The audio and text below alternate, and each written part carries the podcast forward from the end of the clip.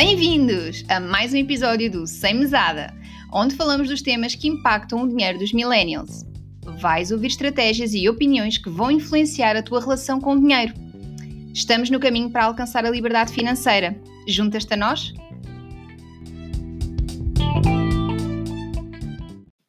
Olá, seja bem-vindo ao sexto episódio do Sem Mesada. Eu sou o Jorge Cordeiro. Hoje vou-te mostrar como podes ganhar umas centenas de euros por ano passivamente. Espero mesmo que este título tenha feito clicar no meu podcast. Se 400 euros em benefícios fiscais não o fizeram, não sei o que vai fazer. Este episódio não vai ter propriamente a agenda definida que costumamos encontrar no Semesada, mas sim a resposta a uma pergunta-chave. Pergunta essa que é: qual é a ordem correta de investir o teu dinheiro? Antes de mais, o que eu vou dizer é apenas a minha opinião. Cada caso deve ser um caso e eu estou a falar mais para a generalidade das pessoas, pessoas que começaram agora a ouvir este podcast, estão a seguir as dicas do Semesada e por isso começaram a poupar. E como sabem que poupar é diferente de investir, querem então saber qual é a melhor maneira de investir o seu dinheiro. Eu não vou conseguir cobrir todos os cenários possíveis que existem, mas porque se o fizesse, estarias a ouvir um podcast de horas e não 15 ou 20 minutos como eu quero fazer. Quero apenas dar algumas guidelines para os millennials, no geral. A ordem e dizer que a ordem com que investes o teu dinheiro deve importar. Saberes a ordem correta para o fazeres é um passo importante para determinar o teu sucesso financeiro e ir buscar, por vezes até dinheiro grátis, como eu disse no título, que outras entidades, neste caso o Estado, te podem dar. Por isso, vamos lá começar a percorrer a nossa lista. Vamos então ao primeiro candidato da nossa lista: Fundo de Emergências. É importante ter um fundo de emergências, ok? Mas para emergências. Isto não é um fundo em que eu estou a planear gastar o dinheiro em alguma coisa. O que eu quero dizer é que um fundo de emergências deve ser um último recurso para quando acontecem coisas que não estamos à espera. Emergências como? Quando és despedido, já estás no desemprego há algum tempo, problemas de saúde repentinos, coisas deste género. No entanto, se tiveres as tuas finanças em dia, o ideal será nunca precisares de um fundo de emergências. Isto seria um cenário perfeito, mas por vezes não acontece e é por isso que é necessário ter este fundo de emergências para quando acontecem coisas piores. Alguns experts uh, de blogs financeiros e, e, finanças pessoais, etc., um, eh, dizem que convém colocar entre 3 a 6 meses no montante de despesas que costumas gastar mensalmente para este tal fundo. Não sei se é muito ou pouco, isto depende um bocadinho de pessoa para pessoa e do seu conforto que também tem. O importante aqui é colocar este fundo de emergências também numa conta em que seja possível aceder ao teu dinheiro muito facilmente e que, de preferência, não haja riscos de o perderes. Portanto, é importante teres esta liquidez necessária quando acontecem emergências, porque de um dia para o outro podes precisar do dinheiro. O montante Bem, como eu estava a dizer, o montante não é exato para todos e aí pode ser diferente de mim para ti. Depende também da tua tolerância ao risco e, eventualmente, também do emprego que possas ter. Por exemplo, se fores um estudante sem grandes gastos, alguém que começou agora a trabalhar, podes apenas precisar eh, de um fundo de emergências de um ou dois salários. Nesta idade mesmo que percas o teu trabalho, significa que tu podes ficar a viver um tempo no sofá do teu amigo para poupares uma renda ligares aos teus pais, sim, se for possível. Portanto, mesmo que aconteça um desastre, tu ainda não tens muitas obrigações financeiras para com, com que tenhas de te preocupar.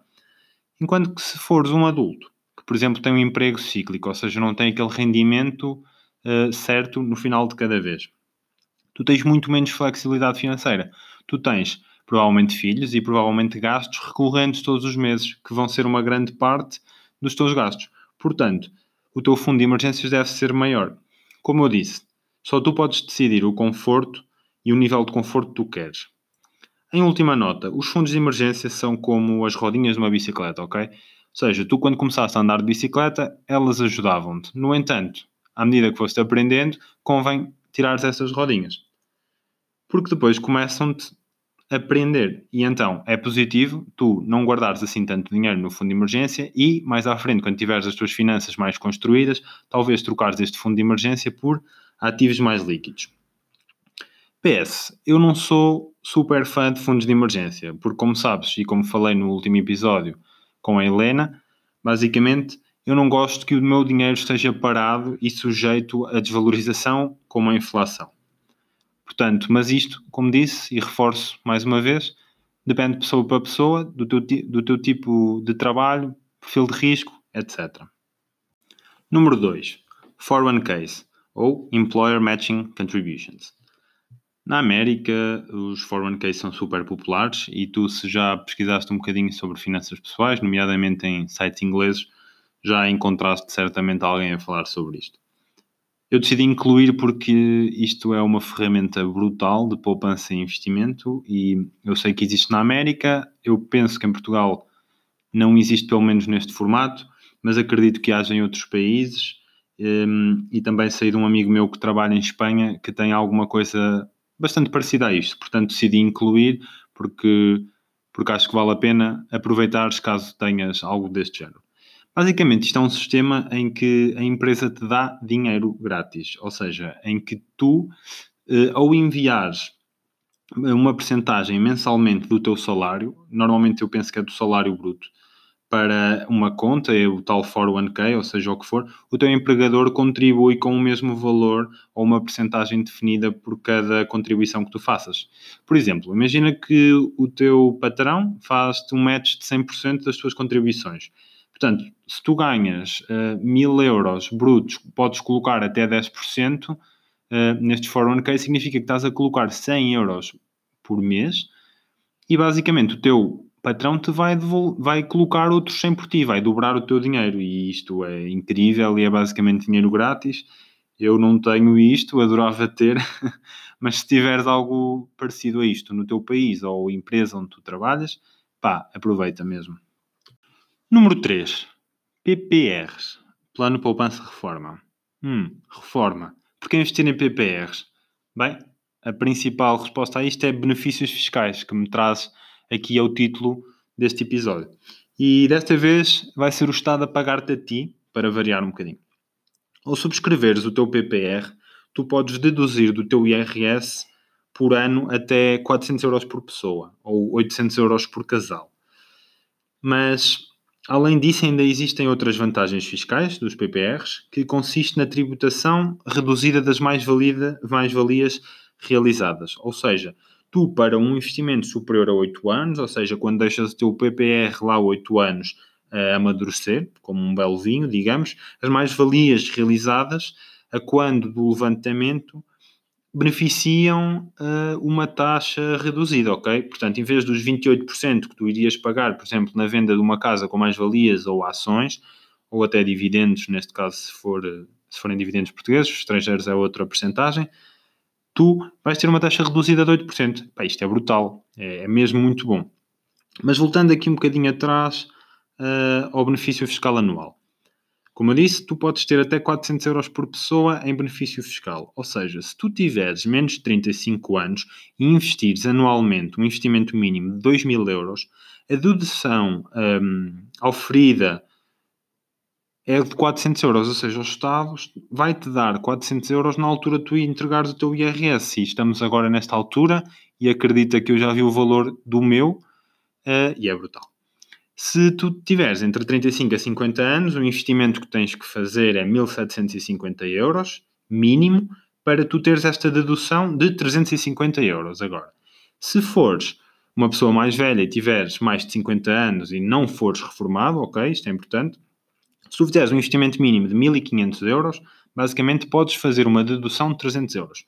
Portanto, à partida, por estares a ouvir o Sem Mesada, vais ter mais ou menos a minha idade. Portanto, isto significa que por cada 2 mil euros anuais que tu poupares no teu PPR ou subscreveres este instrumento financeiro, tu vais ter uma dedução de 400 euros. Cuidado, este tema é complexo e varia de ouvinte para ouvinte, pois depende das deduções que tu já fizeste anteriormente. O que falei até agora são valores máximos que podes receber deduções até 400 euros e baseado sempre na tua idade. Por isso, por favor, vê o link na descrição do episódio da DECO Proteste, que vai-te ajudar a compreender um bocadinho melhor as deduções fiscais que o PPR pode te garantir. É importante maximizar os benefícios fiscais dos teus investimentos e ver como podes ganhar até 400 euros por ano em deduções. Agora vamos ao passo 4. Paga as tuas dívidas. Deves pagar as tuas dívidas antes de começares a investir? Hum, depende. Nem todo o crédito é crédito mau, como podes ter visto no Pai Rico, Pai Pobre, se já o leste. Um, ou seja, aqui importante para mim seria priorizar os créditos com juros altos, como por exemplo os créditos que tu fizeste e se usaste cartões de crédito. Uh, é importante começar a investir quando estiveres livre de certas dívidas, mas nem todas as dívidas são iguais. E aqui considera isto: quando estás a pagar as tuas dívidas, tu basicamente estás a garantir a ti mesmo um retorno no valor dos teus juros. Portanto, o ideal é começares a investir o mais cedo possível, como é óbvio, mas às vezes não, não dá, não há condições para isso. Felizmente aqui em Portugal, nós jovens ainda não precisamos contrair empréstimos brutais e avultados para estudarmos e conseguirmos um diploma que por vezes ultrapassam 100 mil euros, como vemos nos, nos Estados Unidos. Mas bem, se tiveres dívidas de consumo ou de crédito pessoal, onde as taxas podem, não sei, chegar aos 14%, 15%, pelo menos pela pesquisa rápida que eu fiz, uh, estas dívidas e dívidas de cartão de crédito são mesmo mortíferas e as taxas são imensas. Portanto, deves declarar guerra a estas dívidas e só vais ganhar essa batalha quando pagares o último cêntimo da tua dívida de, com juros muito altos mais uma vez, pagar esta dívida de juros com 16% tem, por exemplo, os mesmos efeitos nas tuas finanças se ganhar 16% num bom investimento. Portanto, o importante aqui é controlares ao máximo as tuas despesas até te livrares destes créditos. Depois, juros, uh, uh, dívidas de juros mais leves, mais baixos. Por exemplo, aquelas entre os 2%, 5%, por aí. Mesmo com juros mais baixos, eu pessoalmente ainda preferiria um, abater a minha dívida em vez de investir em mercados financeiros. Porquê? Três pontos. Por causa da incerteza dos mercados financeiros, que normalmente só a longo prazo é que dão bons resultados, e versus a garantia de abater o teu crédito, que é quase um resultado imediato. Segundo, a estabilidade financeira e mental que te dá de teres uma vida sem créditos e não teres assim tantas obrigações financeiras, não é? O debt free em inglês. Terceiro e último, as obrigações fiscais de investir. Ou seja, infelizmente ainda existem impostos sobre mais-valias e não são poucos. Gostas de ações? Tens um perfil de risco mais tolerante? Consegues arriscar mais? Então vais gostar do passo 5. Employee Stock Purchase Plan. Isto não tem assim propriamente um, uma tradução para português, mas basicamente é se tu trabalhas numa empresa cotada, normalmente há uma grande probabilidade do teu empregador te oferecer uma espécie de desconto para tu comprares as ações da empresa. Um, esse desconto ou premium pode chegar aos 10, 15% tipicamente. É surreal. Porque basicamente está a fazer um desconto direto ao preço da ação que está cotado neste momento. Isto, mais uma vez, é muito recorrente em países com mercados financeiros bem desenvolvidos, mas infelizmente não é o nosso caso aqui em Portugal. No entanto, se, se tiveres isto, aproveita. E, e aqui aconselho-te a ler as letras pequeninas, porque uh, normalmente há certas cláusulas associadas à compra, podes ter que manter durante X anos, ou meses, ou um investimento mínimo de, não sei. Eu nunca trabalhei numa empresa deste género, por isso não sei mesmo e não consigo investigar assim tanto sobre isto. Mas basicamente, se não houver assim tantas restrições de, por exemplo, quando tu puderes vender as tuas ações da empresa, então basicamente estás a ganhar esse premium com muito pouco risco associado e podes vender quase as tuas ações imediatamente, um, mesmo que não percebas assim tanto de ações. Agora, não te esqueças que quando venderes as tuas ações vais ter que declarar os 28% em mais-valias. Portanto, desses 15% que tu achas que vais ganhar, tens que tirar aí uh, esses 28%, não é? Um, e não te esqueças de ler bem, mais uma vez, os termos e condições antes de comprar as ações. Lê aquelas letrinhas mesmo pequeninas. Qualquer maneira, investir em ações tem riscos, então deves-te aconselhar e procurar antes de o fazer. Fala com alguém com que te possa explicar a oportunidade versus o risco de investimento e se tu achares que a tua empresa está bem financeiramente, está a crescer, e tem potencial para valorizar, ainda podes comprar e manter as ações dessa empresa. Passo 6.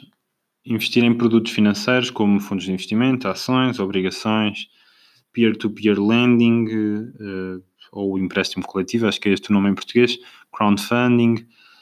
Não vou entrar muito em detalhe aqui, isto também é algo que eu quero fazer um episódio, uh, portanto, mas diria que depois de ter feito estes passinhos todos e se fizerem sentido para ti a ordem que eu te estou a dizer, seria claramente uma, um início com, poderes começar a investir neste tipo de produtos financeiros.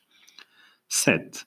Imobiliário. Uh, e aqui trocar-se o 6 com o 7 também é um bocado ordem pessoal, ou seja, basicamente há pessoas que preferem imobiliar a ações, por exemplo, e eu tenho até um amigo meu que faz muito bem isto, portanto aqui uh, ordem pessoal. Imobiliário, investir no imobiliário é uma excelente, excelente maneira de começares a construir o teu património e, e é o rei do cash flow, ou seja, estão todos os meses ali a cair rendas certinhas, esperemos, uh, da tua casa arrendada.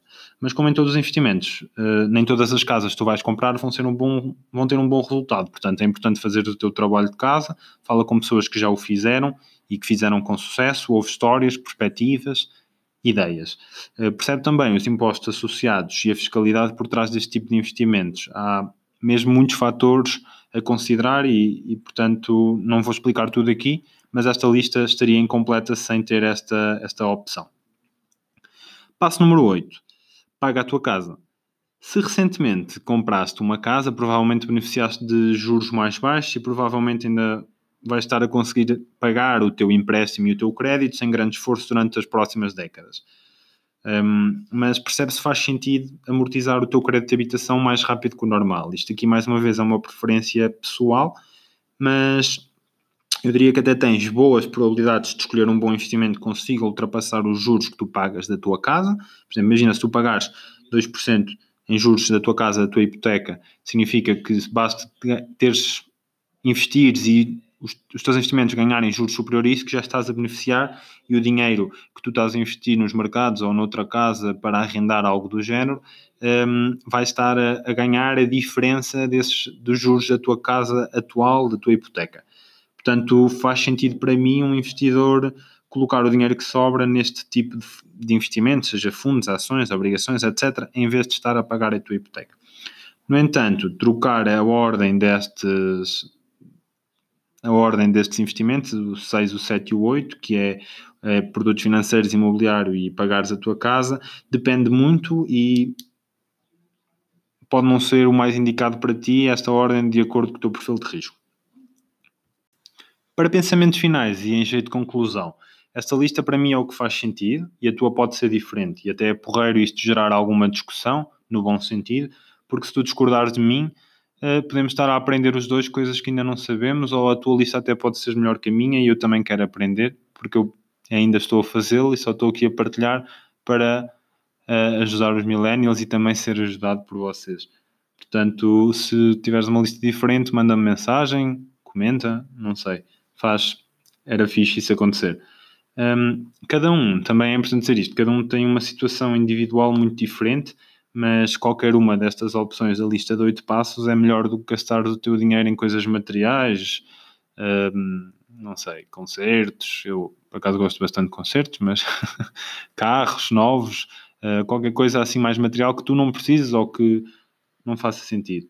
Portanto, não stresses, se estás a fazer alguma coisa diferente de mim ou por uma ordem diferente, se estás a fazer qualquer coisa nesta lista, significa que estás a fazer o caminho certo. E no final do dia, desde que estejas a investir em alguma coisa, o teu património vai aumentar e podes encostar-te, descansar um bocado enquanto vês as tuas finanças a melhorar. Isto é o Sem Mesada. Hoje não vai haver recomendação de livro, eu também preciso de tempo para ler mais e não vou recomendar um livro que ainda não li. Acho que aqui não encontrei um que se fazia sentido mencionar neste episódio. Portanto, espero que tenham gostado deste episódio um pouco diferente. Envia-me a tua lista e falamos na próxima semana.